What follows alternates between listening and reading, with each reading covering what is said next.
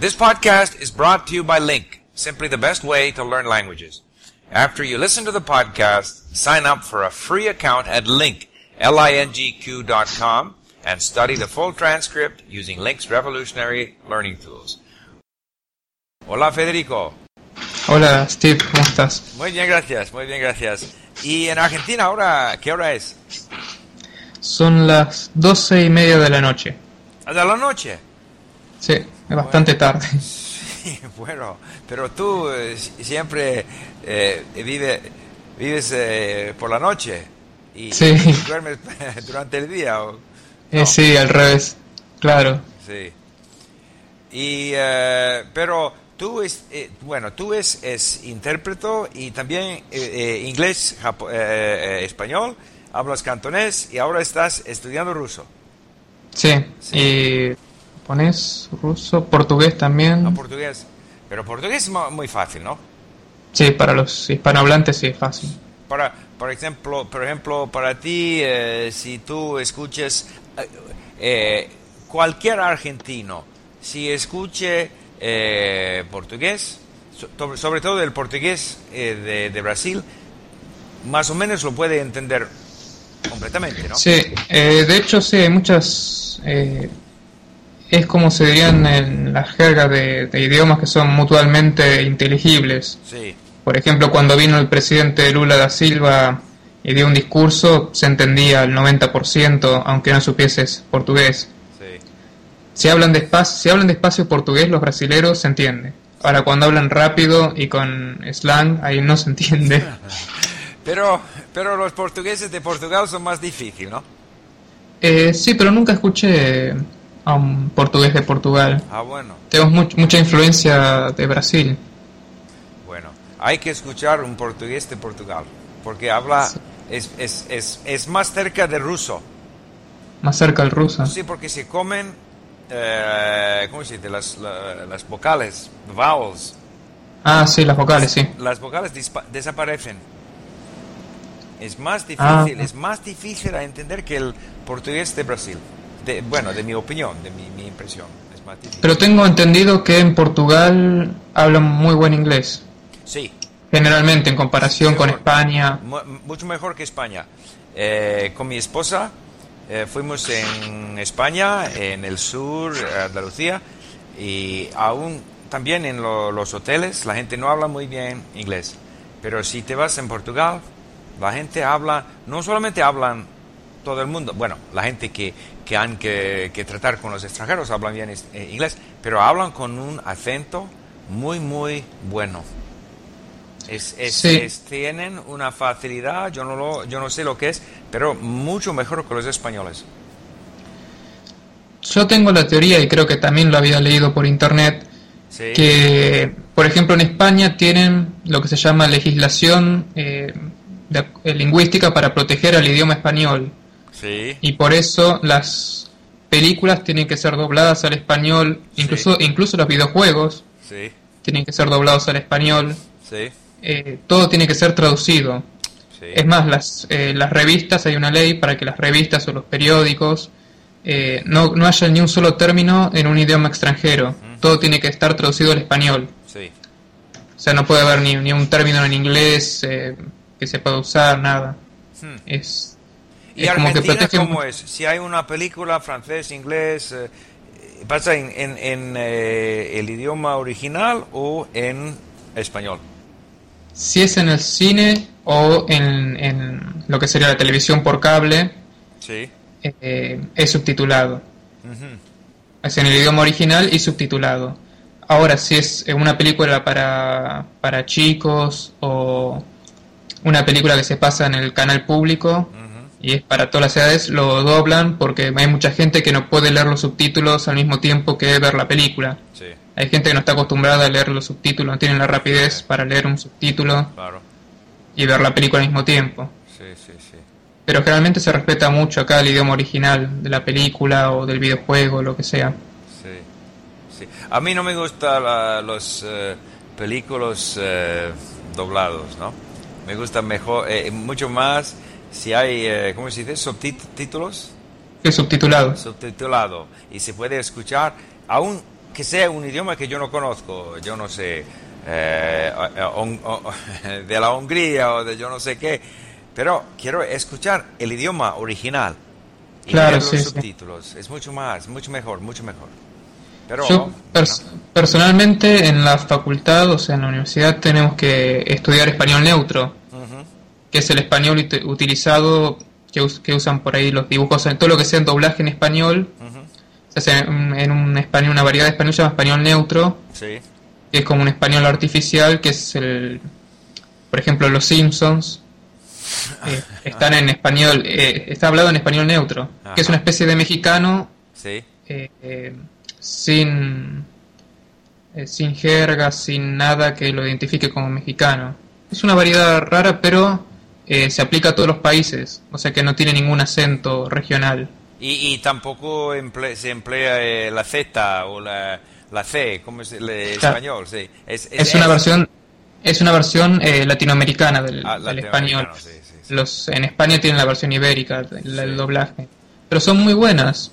Es más, yo, yo he escuchado los Simpsons en inglés y en español, en la versión en español y prefiero la versión español. Y mucha gente eh, anglosajona prefiere la versión en español también, porque le- eh, los actores le ponen como un toque eh, a la serie. Hay que verlo, hay que verlo. ¿Es popular Hay- hay- en Argentina también los Simpsons? Sí, muy popular. Sí. Muy popular, sí, sí. Bueno. Eh, dígame, ¿has leído mi libro? Sí, la mayor, la mayor parte, todavía Eh, falta en inglés, en inglés, claro. En inglés, sí. Sí. Y hay muchos puntos que me sentía identificado, que no, no sabía cómo era su historia de- del aprendizaje de los idiomas. Sí. Y, concuerdo con muchas cosas que pone en el libro. Eh, por ejemplo, eh, la, como el proceso de adquisición del idioma, eh, cómo aprendió cantonés, que es también lo que me interesa, su estadía Sí. en Hong Kong. Eh, también me preguntaba cómo sería Hong Kong en, el- en los años 60, cuando usted fue. Bueno, es eh, era mejor que ahora. no, era muy muy bien. Bueno, es el eh, época colonial, pero bueno, la- e- en esta época no había nada de, de mandarín. Todo el mundo ha- hablaba cantonés.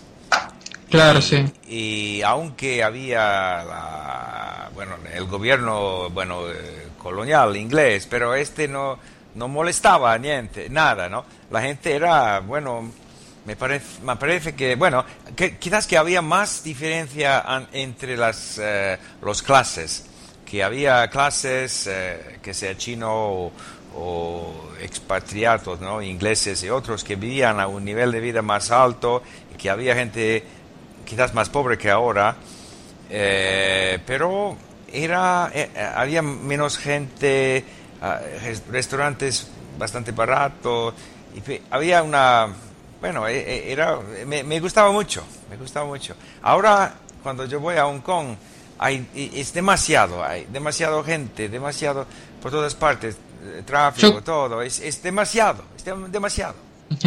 Yo creo que perdió, que perdió el encanto Hong Kong. Sí, era Porque- lento, lento, demasiado, mejor, mejor hace 40 años que, que ahora. Porque antes las imágenes o lo que me contaron sobre Hong Kong es que era eh, como más típico, más eh, oriente con mezcla de occidente. Sí. Y por ahí había, me contaron, no sé, por ahí había casas que tenían el estilo inglés y después había al lado casas con el estilo de arquitectura chino. Sí, Y estaban los, eh, los barcos estos chinos, ¿cómo se llaman?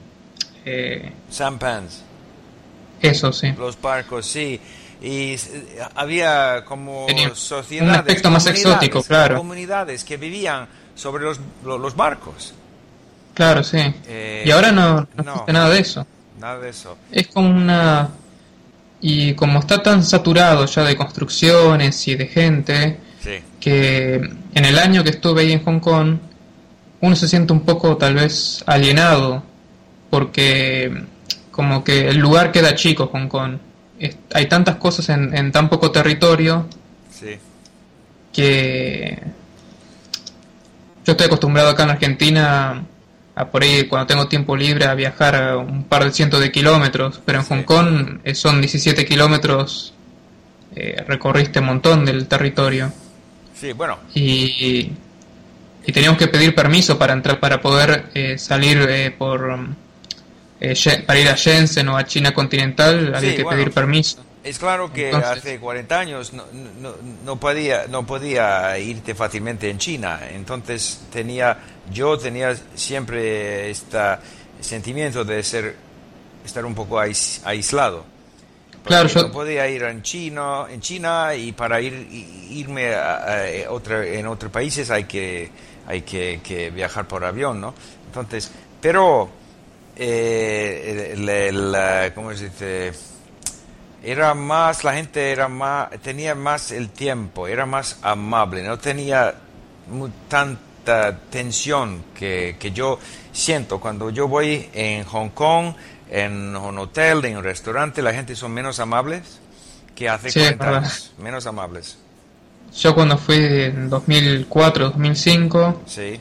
eh, mediante, como era menor de edad y, y la y AFS, que es la el el programa de intercambio, eh, teníamos que pedir permiso antes de ir a China continental y teníamos que ir acompañados por lo que serían los host parents. O, entonces yo también se sentía como ese aislamiento porque a veces hablaba mucho inglés o por ello hablaba en cantonés a la gente y me respondían en inglés. Y era como que es frustrante porque uno está eh, como en un término medio, no, no es no estás ni en China ni totalmente en Hong Kong. Es algo medio, medio raro eh, cuando fui. Eh, pasaba que me costó mucho poder practicar cantonés. Incluso si se hablaban eh, cantonés en la calle, yo hablaba en cantonés y me respondían en inglés. y, llegó un momento que uno... Sí. Bueno, pero no, e-, era, era muy raro. Y, y también me parece que, bueno, eh, bueno, quizás que el punto de vista de un chino, el, eh, la, época colonial es algo de, es como una, una, vergüenza, yo no sé, pero tenía también su encanto, ¿no? era, era, algo, algo especial. Y también yo conozco muchos chineses que, que, que, que piensan también que el, la época eh, colonial era mejor era, era distinto. Ahora, bueno, es seguro que, bueno, que los blancos tenían el poder, los chinos no tenían poder, que eh, no es justo, era, no era justo. Pero no es, no es decir que todos los chinos eran sobre una presión o que eran maltratados. Claro, tenía, tenía su encanto también, ¿no?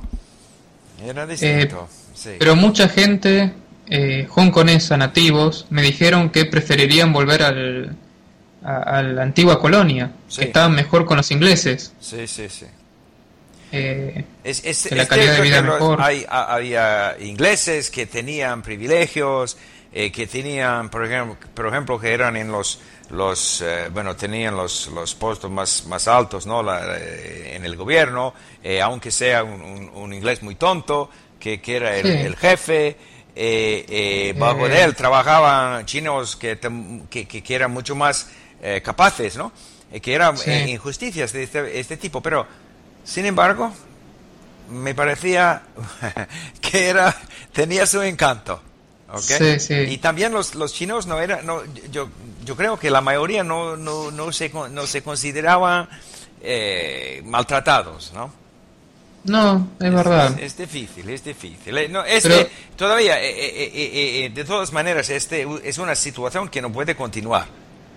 ¿okay? Porque es el colonialismo, no se puede, no, no puede continuar. Pero no hay que pensar que todos los chinos eran como esclavos. Claro. Pero yo tengo una pregunta primordial. Sí. En los años 60, mm. con el calor que hace en Hong Kong, que hace muchísimo calor en Hong Kong, sobre todo en verano. ¿Cómo hacían sin el aire acondicionado? Bueno, yo voy, te, voy a decir, mi esposa, que, que, bueno, que vivía en Hong Kong, que es de Hong Kong, su padre es chino y su madre es de Costa Rica, Sí. Y ella eh, nacida en, en, en Macao, pero después de la, de, la edad de, de 14 años vivía en Hong Kong. Vivía en un edificio de cinco pisas. Eh, eh, en la quinta pisa y no había ni, ni ascensor ni nada, ¿ok? Tenía que, que, que, bueno, a pie, ¿no? Y que era una familia numerosa, ¿no? Y ella eh, tenía que compartir la, la, la, cama con su hermana. Y vivían como, yo no sé, cinco o seis, en un, un piso, pero pequeño, pequeño sin aire acondicionado, sin nada, ¿ok? Nada. Pero sobrevivía, ¿ok?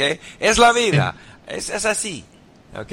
So, ahora ella no puede hacerlo, pero en este momento eh, así es la vida. Y pero estaban acostumbrados, seguramente. era natural. Era natural. Eh, bueno, yo tenía, bueno, yo voy a decir, la primera vez que me fui a Hong Kong, eh, yo vivía en una, una,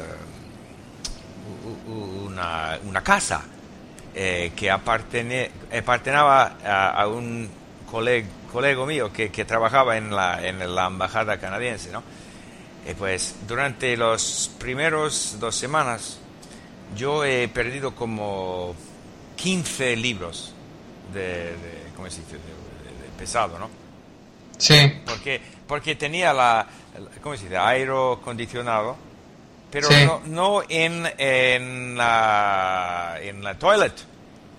Y cuando yo me fui en la toilet, eh, con un poco que, necesita esfuerzo de, vez en cuando, ¿no? Pero sudor, sudor, sudor. Y bueno, dos semanas yo he perdido como 14 eh, pounds, libros. Y yo no soy muy gordo, yo no soy muy gordo.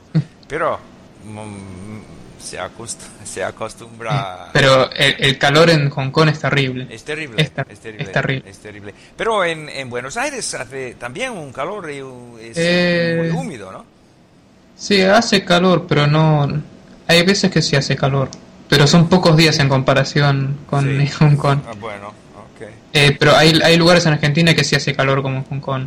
Sobre todo en el noreste de Argentina. Ajá donde están las cataratas del Iguazú. Ah, esa zona hace mucho calor, sí. Cerca, cerca de Brasil.